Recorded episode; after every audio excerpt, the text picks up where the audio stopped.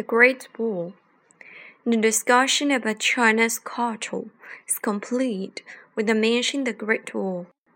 Through more than 2,000 years from the 7th century BC to the 16th century AD, 19 dynasties built parts of the Great Wall, adding up to cover 1,000 100,000 kilometers. Their major renovation of the Great Wall took place in the Qin, Han, and Ming dynasties. The Great Wall of today is mainly the legacy of the Ming dynasty renovations. Its landers for 6,700 kilometers from Jiayu Pass in the western desert to Shanhai Pass on the eastern seashore. Many gaps along the wall, the 600 kilometer long section in the northern outskirts of Beijing is the best preserved. Aspiration for peace. The Great Wall is unparalleled in the world in its skill and span of construction, as well as for the great quantity of labor and the degree of difficulty involved. During the reign of the first emperor of Qin, when out of the every twenty people took part in the project, why did the Chinese build the Great Wall? Three must be reason for this ancient nation to build such a wall over a time span of more than two hundred years. The earliest parts of the Great Wall were built amid incessant wars Suffering from the devastating damage of wars, people realized that building a wall to protect lives are better than burying the dead in trenches. Building walls was extremely hard labor, sometimes even at the cost of life itself. Compared with bloody wars, however, people would rather choose the former. Thus, the Great Wall was built with the basic goal of the safeguarding peace. It presented people's longing for peace of life. The Great Wall played a significant role in history, certainly served the purpose of military defense in the age of cold steel, especially in preventing northern peoples on horseback from attacking people in the south who were mostly engaged in farming.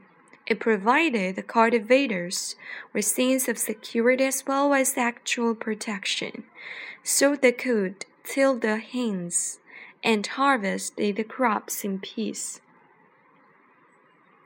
Separation and integration. The geographical structure and climate patterns of China had led to the development of two distinct cultures from ancient times. The South, with arable land and warm climate, was suited for agriculture. The North, with pastoral land and cold climate, was suited for animal husbandry. The South had a relatively developed agricultural civilization, where the North was a relatively less developed state. Stability was important for agricultural population. The northern people, on the other hand, were highly mobile due to the nature of pastoral life. The limited and unstable output of animal husbandry make it necessary for the northern people to depend on the agricultural goods of the southern peoples. Historically, inventions of the south by nomadic people of the north were often more out of necessity than desire for expansion.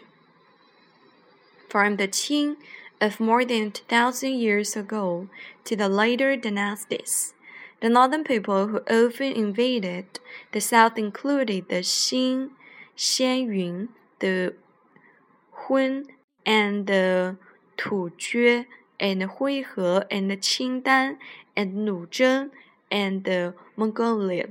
Southern troops were often at a disadvantage in the face of mobile northern cavalry. cavalry. Under such circumstances, the Great Wall provided an effective though not perfect defense line. In this way, the Great Wall separated the people of the South in the North, while posing a barrier to communication.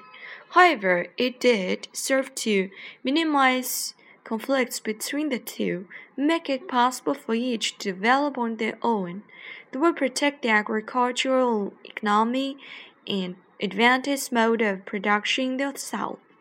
At the same time, it forced northern people to give up plundering the South and to develop their own civilization. This laid the foundation of later exchange and communication between the South and Northern cultures. Chinese history would have been another story without the Great Wall. Dr. Sun Yat-sen, who led the revolution of 1911 that overthrew the Qing dynasty, said, Seen from today, if it had not been for the protection of the Great Wall, Chinese civilization would have been interrupted by the northern people in the late Qin or early Han dynasties, long before the Song and Ming dynasties. In that case, there would not have been the prosperity of the Han and Tang dynasties, or the integration of the South and Northern peoples. In time, economic zone came to being along the Great Wall, especially at its several dozen passes, where people from both sides carried out economic and cultural exchanges. For a long time history, the agricultural economy in the south and the pastoral economy in the north complemented and depended on each other through such exchanges. In this way, the Great Wall played a role in bringing a new economic structure to the benefit of both sides. Spirit of the Great Wall The hardships involved in building the Great Wall beyond imagination. Numbers of people had to leave their homes and families to go north, where they toiled for years. Many lost their lives on the work sites over a period of more than 2,000 years. A Chinese idiom vividly expresses the Great Wall as the achievement of many efforts joined by many can build the Great Wall. Of the many legends about the Great Wall, the story of Lady Meng Jiang is the most moving. Lady Meng Jiang lived during the regime reign of the first emperor of Qin after, his, after her husband was recruited to build the Great Wall, she missed her so much that she traveled many miles to see him. When she finally arrived at the destruction site, a fellow countryman told her that her husband had died and was buried under the wall. A heartbroken Lady Meng Jiang cried for three days and nights until legend has it the Great Wall collapsed one section after another. People paid an enormous price for building the Great Wall. The legend of Lady Meng Mengjiang represents the suffering of the people. It also expressed their hatred for tyrannical first emperor of Qin. It was a condemnation of the Great Wall itself because the people had no reason to resent this defense work that protect them. The builders of the wall were no cowards who chose to close themselves up, as some people so claim, but heroes with the unanimous will and imperial strength. Over the centuries, the Great Wall has become become a symbol of solidation and strength for the Chinese people. It symbolized that great achievements can be made with a common will and concerted effort. For example, the national anthem, composed during the War of Resistance against Chinese Japanese aggression, called on the people to build our great wall with our flesh and blood. Wonder of the Great Wall. The wonder of the Great Wall lies in its magnificent and varied structure. As a defense work, the Great Wall is by no means a, a monotonous long of wall. Instead, it consists of different parts with different defensive purpose.